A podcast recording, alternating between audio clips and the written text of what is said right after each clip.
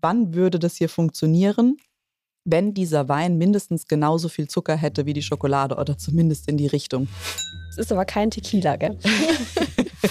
wenn man jetzt vielleicht ein bisschen sparen will oder vielleicht nicht gleich fünf Flaschen aufhaben äh, will, wenn man nur zu zweit ist oder so. Gibt es Weine, die wirklich so zu allem passen oder braucht man wirklich bei einem Mehrgänge-Menü auch mehrere Weine?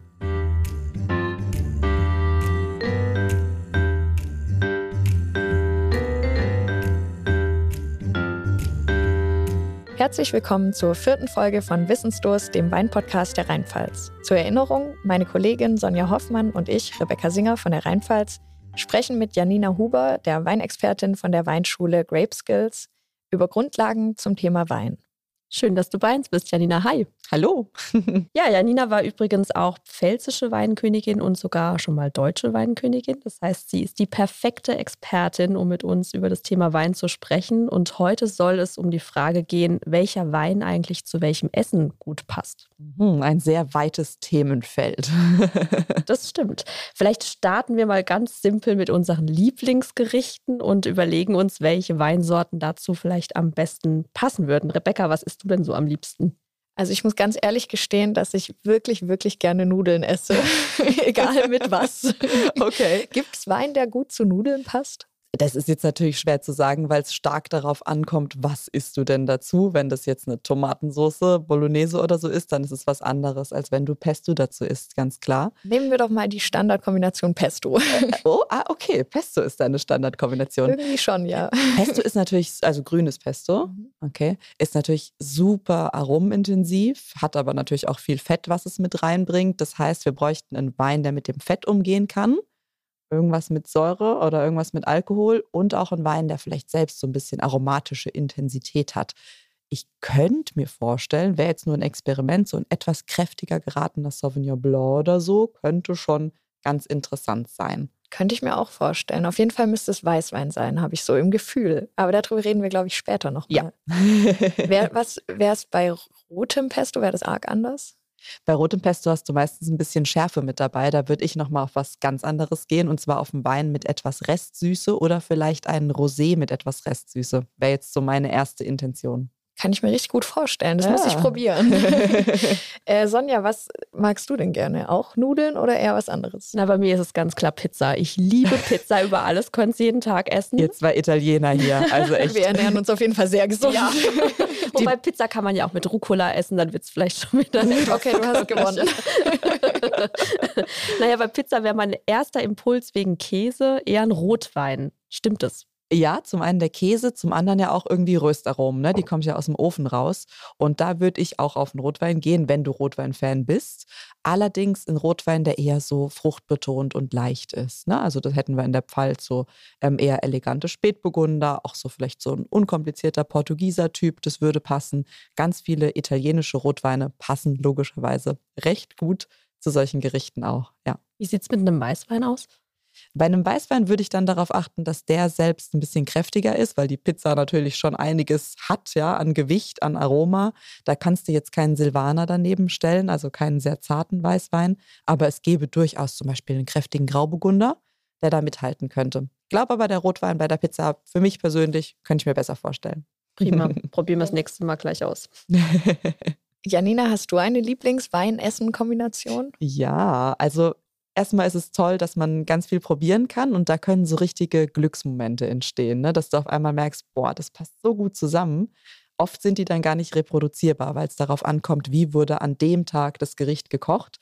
Was ich wirklich cool finde, ist, wenn Schärfe und Süße im Wein miteinander interagieren. Das ist super gut mit so asiatisch angehauchtem, etwas scharfen Essen und restsüßem Riesling. Darf jetzt keine Fremdwerbung machen, aber die Mosel ähm, die kann das extrem gut. Die Pfälzer können das auch, aber Moselrieslinge, super wenig Alkohol, eine ganz, ganz feine Restsüße mit so etwas scharfen, aber leichten asiatischen Essen. Ha, Halleluja, finde ich mega. Und eine Kombination, die ich super gerne auch empfehle, ist, wenn man so einen Riesling mal im Keller vergessen hat, irgendwie so fünf bis zehn Jahre und denkt, Mensch, ist der jetzt vielleicht schon zu alt? Nehmt ihn, grillt euch ein schönes Steak dazu. Mega. Also Riesling zu äh, gereifter Riesling zu gegrilltem äh, Rinderfilet oder so. Finde ich mega. Ist eine ganz spezielle Kombi, macht aber voll Spaß. Müssen wir unbedingt probieren, finde ich. Auf jeden Fall. Apropos probieren. Ja. Du hast uns was mitgebracht, mal Es wieder. Folgt der Praxisteil. Genau, ja, wir machen ein kleines Experiment, weil dieses Thema Wein und Speisen, da kann man viel drüber reden und man kann Empfehlungen zu einzelnen Gerichten machen. Aber ich kann euch sagen, ihr könnt zehn Sommeliers in eine Reihe setzen und jeder wird euch etwas leicht anderes am Ende empfehlen, weil es halt doch eine individuelle Frage so ein bisschen ist. Es gibt aber nichtsdestotrotz ein theoretisches Gerüst dahinter. Und ihr wisst jetzt nicht, was auf euch zukommt, ne? Nein. Ihr guckt mal so. Dann fangen wir mal mit was an, was ihr schon kennt. Wir müssen ja erstmal einen Wein haben. Ja, ich schenke euch mal was ein. Verrätst du uns schon was über den Wein? Ja, ich kann euch sagen, was das ist. Also, wir probieren jetzt gemeinsam einen Weißburgunder. Das ist so eine Rebsorte, wo man ganz oft hört, Mensch, die passt irgendwie so zu allem. Ne? So, eine, so ein Wein, der immer geht. Der kommt aus der Südpfalz, so ein bisschen ein kräftigerer Typ und ähm, Jahrgang 2019, also auch schon ein kleines bisschen reifer, passt aber ganz wunderbar für unser Experiment. Ich würde sagen, wir probieren den jetzt erstmal kurz, dass ihr wisst, wie dieser Wein so ungefähr ist. Sollen wir erstmal kurz noch Farbe angucken? Wir müssen es ja nicht übertreiben. Was Aber- würdest du denn sagen? Schon ein bisschen kräftiger, ne? Ja, er ist auf jeden Fall nicht so super hell. Genau. Ne, das liegt auch daran, dass es ein wirklich etwas kräftigerer Weißburgunder ist und er ein kleines bisschen älter schon ist. Das passt von der Farbe her. Und wenn ihr dran riecht, denkt an diese Kategorien. Wir hatten diese ähm, Cluster, heimische Früchte, gelbe Früchte.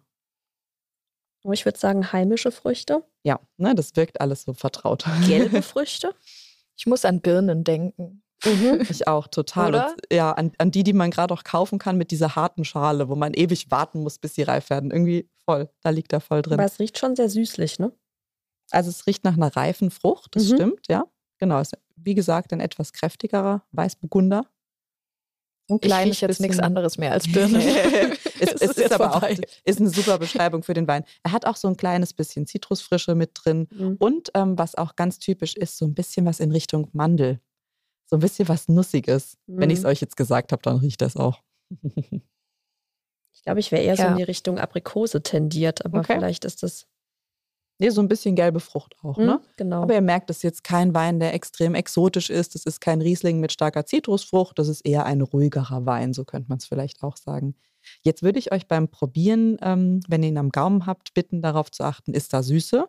Und ähm, wie ist denn die Säure? Wie fühlt sich die Säure bei euch am Gaumen an? Und macht er eher einen schlanken Körper wie Wasser? Oder ist er eher so ein bisschen kräftiger in Richtung naturtrüber Apfelsaft oder so? Mhm.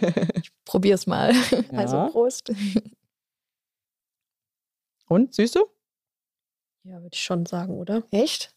Aber Ich nur habe so. irgendwie minimal, würde ich sagen, ja. Mhm. Ja, vielleicht bin ich jetzt noch den Riesling gewohnt, den ich sonst trinke. Ja. Dagegen ist er Ah. natürlich nicht ganz so säurelastig. Ja, super. Du merkst schon direkt, der wirkt viel sanfter als ein Riesling Genau. am Gaumen. Der hat eindeutig weniger Säure als ein Riesling. Aber Passt er hat total. Säure, finde ich. Also es läuft Ja. einem schon so ein bisschen das Wasser im Mund zusammen, wenn man Ja. Schluck trinkt. Aber ich kann euch noch verraten, der hat 13,5 Volumenprozent. Oh, das ist echt? für so einen Weißwein jetzt gar nicht so wenig und das gibt ihm schon so ein bisschen Rückhalt. Und das mag auch erklären, warum du ihn so ein bisschen süß findest, Sonja, Mhm. weil manchmal auch Alkohol so einen leichten süßen Eindruck macht. ne? Aber was ich jetzt noch merke, so während ich spreche, ähm, dass er doch ganz gut am Gaumen bleibt. Mhm. Ja, Ja, man also- schmeckt noch richtig lang nach, so irgendwie. Ja. Hat eine gute Länge. Ne? Ja. Also eigentlich ein sehr klassischer Wein, würde ich sagen. Und jetzt schauen wir mal, was denn verschiedene Komponenten an Speisen mit diesem Wein machen können. Wollt ihr mal beschreiben, was da vor euch liegt? Ja, wir haben eine Zitrone. Ähm, bei der haben wir vor unserem Podcast schon drüber gesprochen, dass mir beim Anblick der Zitrone schon wirklich der komplette Mund, ja, hat sich wie so zusammengezogen, was irgendwie ganz interessant war. Ja. Also ohne die Zitrone geschmeckt zu haben, hat man direkt dieses Säuregefühl Genau. im Kopf. Genau, also wir haben ein Viertel Zitrone, wir haben einen Schokoriegel da liegen Mhm. und wir haben Erdnüsse im Teigmantel. Genau, in einem scharfen Teigmantel. Es Ah, geht um die Schärfe hier. Genau. Ui. Also ich habe für euch ein kleines Experiment mitgebracht. Ihr seht, wir haben jetzt hier drei verschiedene Geschmacksrichtungen auf dem Teller angerichtet in Miniaturform. Einmal sauer, einmal scharf und einmal süß. Und da schauen wir jetzt einfach mal, wenn wir den Wein gemeinsam mit diesen Dingen verkosten, wie verändert der sich denn? Und ich würde euch bitten, nehmt mal die Zitrone. Ihr wisst ja jetzt, wie der Wein schmeckt, den habt ihr Mhm. gerade probiert. Beißt mal rein, nehmt ein bisschen von der Säure mit. und- Reinbeißen. Natürlich, irgendwie Die Zitrone, okay. dürft ihr machen. Es ist aber kein Tequila, gell? Und dann probiert ihr mal den Wein zusammen mit der Säure von der Zitrone. Okay. Sieht lustig aus. Mhm. Ist ja total verrückt. Und? Das ist, als hätte ich was Süßes getrunken jetzt. Ah. Als hätte ich Saft getrunken. der, der Wein wirkt auf einmal gar nicht mehr säuerlich, oder? Also die Mhm. Säure ist nicht. komplett weg. ja, Ja, halt überdeckt, oder? Dann von der anderen, oder wie? Genau, weil jetzt da eine andere Säure ist und die Säure von der Zitrone ist viel kräftiger als die Säure von diesem Weißburgunder, wo wir ja gesagt hatten, die ist jetzt nicht so krass. Und dadurch hast du bei dem Wein dann das Gefühl, Traubensaft. finde ich jetzt übertrieben, aber ne, er, Bisschen. wirkt, er wirkt irgendwie so ein bisschen süßlicher, so rund wirkt der Wein auf einmal so ganz oh, sanft Ja. und so. Aber Stell lecker, also das finde ich jetzt nicht schlecht an Ist- sich. Genau, ist eine positive Kombination, Mhm. oder? Also dem Total. Wein tut's gut. Ja, auf jeden Okay. Fall. Jetzt stellt euch vor, ihr habt einen Wein, der sehr, sehr säurebetont ist und ihr wollt ihn aber zum Essen ausschenken. Wenn ihr dann irgendwas mit Säure in eurem Essen habt, wird es dazu führen, dass der Wein weniger säurebetont schmeckt, weil eben die Säure aus dem Essen so ein bisschen dagegen ankämpft und im Vergleich der Wein dann nicht mehr so sauer wirkt und ihr könnt ihn super ausschenken. Gute Idee. Wäre das vielleicht zum Beispiel, wenn man jetzt Fisch ähm, anbietet und macht da die Zitrone drüber oder Genau. so sowas? Okay. Ja, so kannst du ganz schnell einfach durch die Säure einen Wein mit dem Essen verbinden und das Ganze irgendwie harmonisieren. Also Spannend. Säure ist ein, ein Tipp, wenn man ein Problem hat, einen Wein einzubauen, weil er zu viel Säure hat. Manchmal auch, wenn ein Wein so ein bisschen langweilig wirkt, dann kann die Säure im Essen dazu führen, dass der Wein auf einmal wieder auflebt. Der wirkt dann fruchtiger ähm, und runder. Also es bügelt auch manchmal so ein bisschen Tannine. In einem Rotwein kann das so ein bisschen glatt bügeln. Alles wirkt dann irgendwie schön angenehm.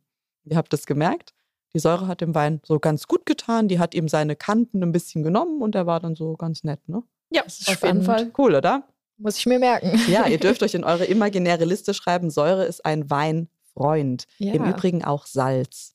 Machen wir jetzt heute nicht. Wir machen das bei uns in der Weinschule dann mit ganz, ganz vielen unterschiedlichen Geschmäckern und dann haben wir da auch sechs verschiedene Weine und machen das mit jedem Wein. Also da ist man dann eine Stunde beschäftigt.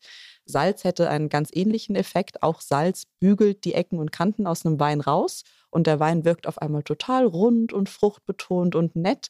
Ist ein super Tipp, ähm, wenn ihr einen jungen Rotwein zum Beispiel habt, wo ihr wisst, ah, der bräuchte eigentlich noch fünf Jahre in der Flasche, viel zu viel Tannin. Ihr wollt den jetzt aber zum Grillabend ausschenken, stellt ihr so grobkörniges Salz auf den Tisch. Die Leute machen sich das dann über ihr Steak oder wie auch immer. Und dann passt der Rotwein auf einmal, weil wirklich Salz Ecken und Kanten genauso wie Säure rausbügeln kann. Das heißt, Zitronen und Salz ist beides jeweils rund und macht Wein auch rund. Genau, das ist mein Tipp. Immer darauf achten, Okay. wenn man irgendwie den Wein gut integrieren möchte. Salz und Säure sollte da sein. Das hilft der Speisen- und Weinkombination. Jetzt gucken wir mal, was vielleicht eher schwierig für die Speisen- und Weinkombination sein könnte. Nehmt Okay. mal so eine scharfe Nuss. Müssen wir jetzt ein bisschen knacken. da kommt dann so eine Schärfe hinten raus. Mhm. Hm. Komische Kombi. Rebecca legt schon die Stirn in Falten. Ich habe den Wein nicht mehr geschmeckt. Ja. Also wir haben jetzt mit einer Veränderung aus einem total runden, fruchtbetonten, äh, schönen Wein, nur dadurch, dass wir Schärfe hinzugefügt haben, Wasser gemacht. Ja, wie ist es für dich, Sonja? Schmeckst du noch was? Ich weiß nicht, ob ich den Wein noch schmecke oder ob ich jetzt die Kombi mit dieser scharfen Nuss habe. Aber es ist halt seltsam. Ganz seltsam. Ja, der schmeckt irgendwie jetzt nicht mehr gut. Voll Genau. schade, weil der war gerade noch richtig gut. Ja, also da seht ihr mal, was für einen riesengroßen Einfluss das einfach haben kann. Und man baut ja gerne mal Schärfe ins Essen ein. Schärfe ist für Wein ein ganz, ganz schwieriger Gegner, könnte man sagen. Es gibt Weine, die können das super und das sind sehr leichte Weine mit wenig Alkohol und ein bisschen Restzucker. Aber Also der Zucker das dann nochmal irgendwie überdeckt oder Genau, der Zucker, der kann die Schärfe so ein bisschen auffangen.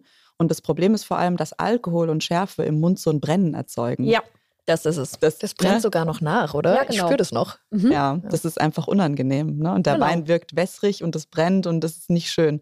Deswegen ein Tipp, wenn man gerne scharf isst, muss man eigentlich darauf achten, dass man einen Wein hat, der möglichst wenig Alkohol hat. Im idealen Fall sogar noch ein kleines bisschen Zucker. Das wäre super. Ist da ein Beispiel, was wir jetzt direkt nennen können? so ein klassisches Beispiel wäre so ein traditioneller Riesling-Kabinett. Das sind Weine, die gerne wenig Alkohol haben und so ein kleines bisschen Restzucker. Es werden aber auch sonst andere viele fruchtsüße Sachen gemacht. Gewürztraminer, Muscatella wird gerne fruchtsüß angeboten. Dann irgendwie mit 15 bis 20 Gramm Restzucker, das kann schon reichen. Und eben vielleicht 10, 11 Volumenprozent, also wirklich wenig Alkohol. Und dann passt das. Dann macht es auch richtig Spaß. Aber es ist eine Herausforderung, nicht so wie die Zitrone. Kommt auf jeden Fall auf die imaginäre Liste im Kopf. Genau, also finde ich ganz wichtig, sich dafür, ähm, ja, sich das bewusst zu machen, dass ich jetzt keinen Rotwein mit 14 Volumenprozent zu einem scharfen Gericht ausschenken sollte, weil es wirklich den Wein zerstört. Ist einfach schade drum. Ja. Jetzt können wir noch mal gucken mit der Schokolade. Habt ihr Lust? Gern. Auf jeden Fall schon mal lecker. Ja. Okay, also da merke ich jetzt die Säure total. Mhm, der Wein wirkt nur noch wie Säure, Genau. oder? Und Alkohol, Ja. ich schmecke voll stark den Alkohol irgendwie raus, so als Ja. hätte ich so Schnaps getrunken, oder? Ja, wie so eine Schnapspraline Ja, schon fast schmeckt nach das jetzt auf einmal. Ne? Wer mag das denn? Okay, also für euch wieder, jetzt habt ihr direkt gemerkt, süße Sachen mit trockenem Wein bitte nicht. Funktioniert Mhm. einfach nicht. Sollte man echt nicht machen. Wann würde das hier funktionieren? Wenn dieser Wein mindestens genauso viel Zucker hätte wie die Schokolade oder zumindest in die Richtung.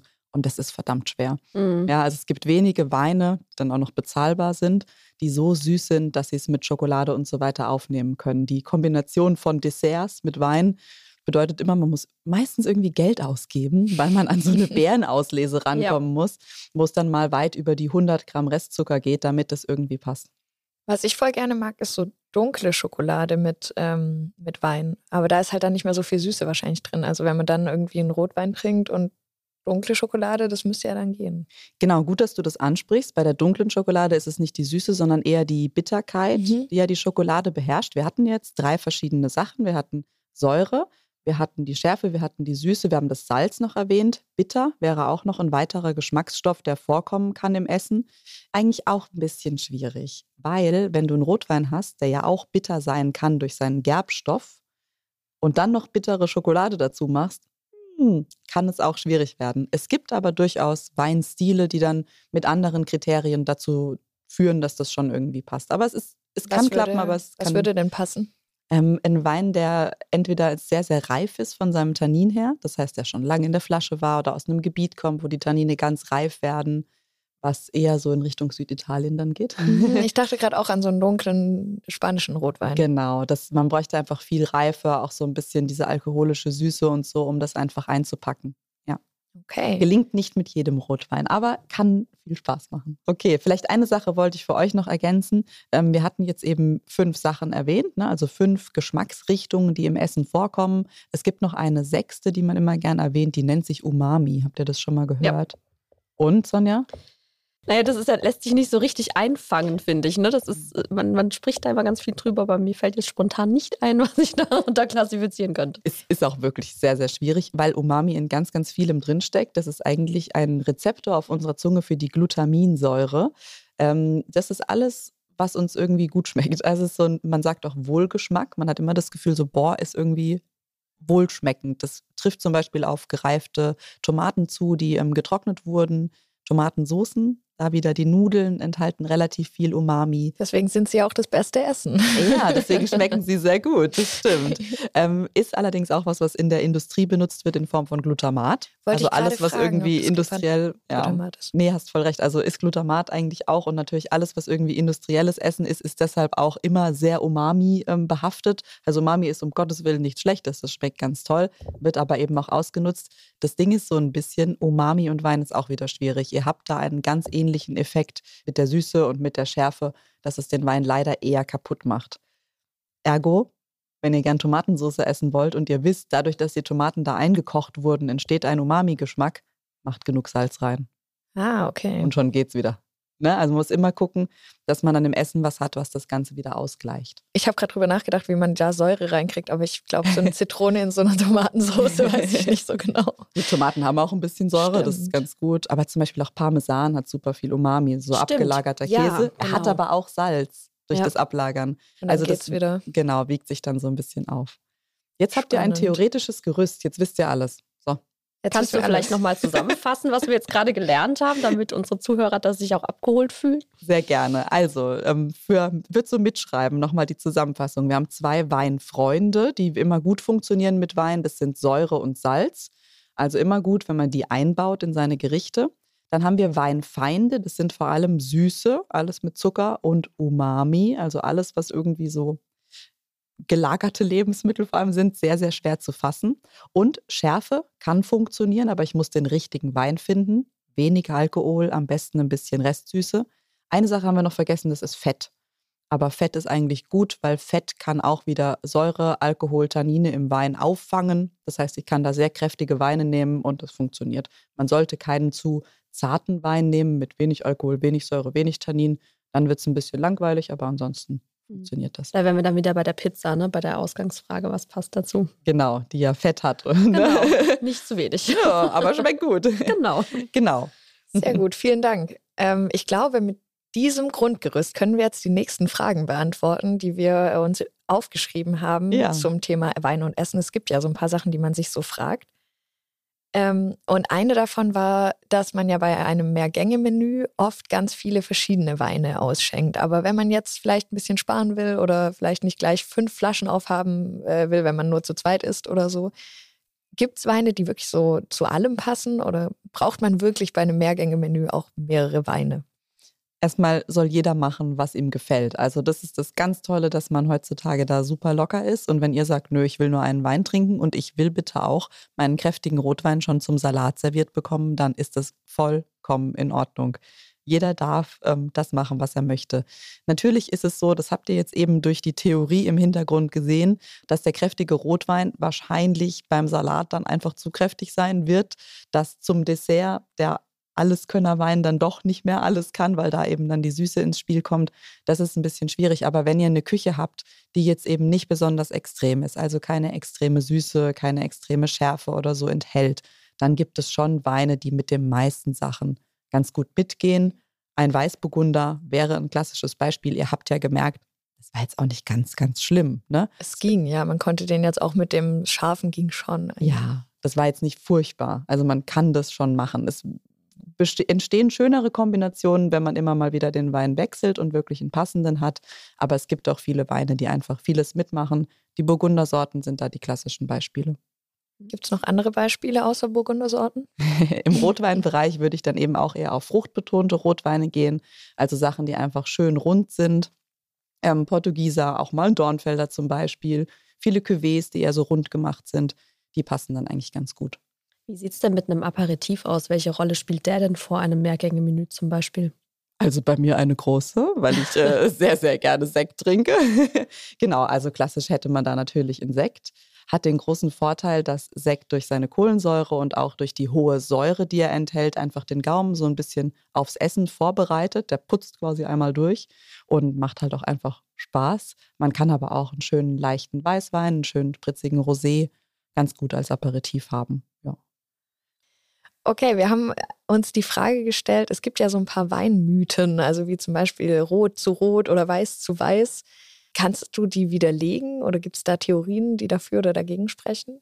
Ja, also grundsätzlich, wenn man sich unsicher ist, dann sind diese alten Regeln, roter Wein zu rotem Fleisch, weißer Wein zu weißem Fleisch und Fisch, schon gut, weil die einem einfach so eine Grundorientierung geben. Nichtsdestotrotz, ich habe es vorhin gesagt, ich finde die Kombination aus gereiftem Riesling und gegrilltem Rinderfilet mega gut. Und das zeigt ja schon, dass man mutig sein darf und diese Regeln eben auch widerlegen darf. Zum Beispiel, dass man keinen Rotwein zum Fisch trinken darf.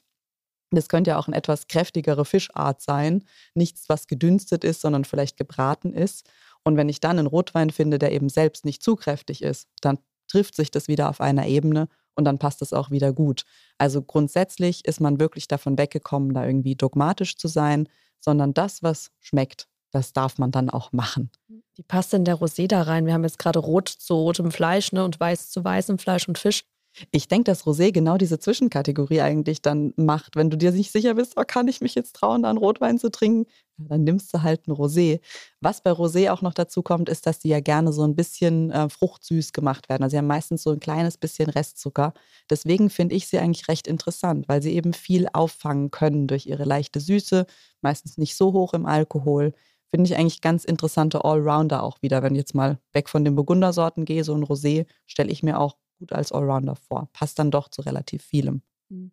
Wie sieht es denn mit dem Dessert aus? Du hast ja vorhin schon gesagt, wenn man eher so jemand ist, der gern ein süßes Dessert mag, dann hat man es da mitunter ein bisschen schwer, weil der Wein, den man dazu eigentlich brauchen würde, meistens sehr süß sein soll. Wenn man jetzt eher auf Käse als Dessert steht, was passt denn dazu? Oh, ja, das Thema Wein und Käse ist ein Riesenthema. Da kann man ja Verkostungen dazu machen und so. Wäre hier vielleicht auch nochmal ein Thema.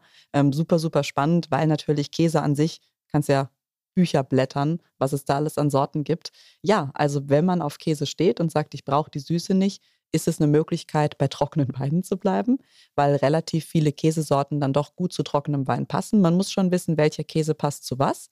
Zum Beispiel, wenn das eher so ein, so ein Weichkäse ist, sowas Camembert in die Richtung, das sind so Käse, die gut zu Weißweinen passen. Dann gibt es manche Käse, die harmonieren extrem gut mit aromatischen Weißweinen wie Gewürztraminer und Muscatella.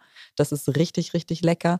Ähm, bei Rotweinen sollte man eher in Richtung Hartkäse gehen, also so bröckelige Käse, die passen meistens ganz gut zu Rotweinen. Und was eine super Kombination ist, wenn man es mag, Blauschimmelkäse mit edelsüßem Wein. Da haben wir es aber wieder. Der Blauschimmelkäse, der ist so streng, der ist ja auch so ein bisschen bitter.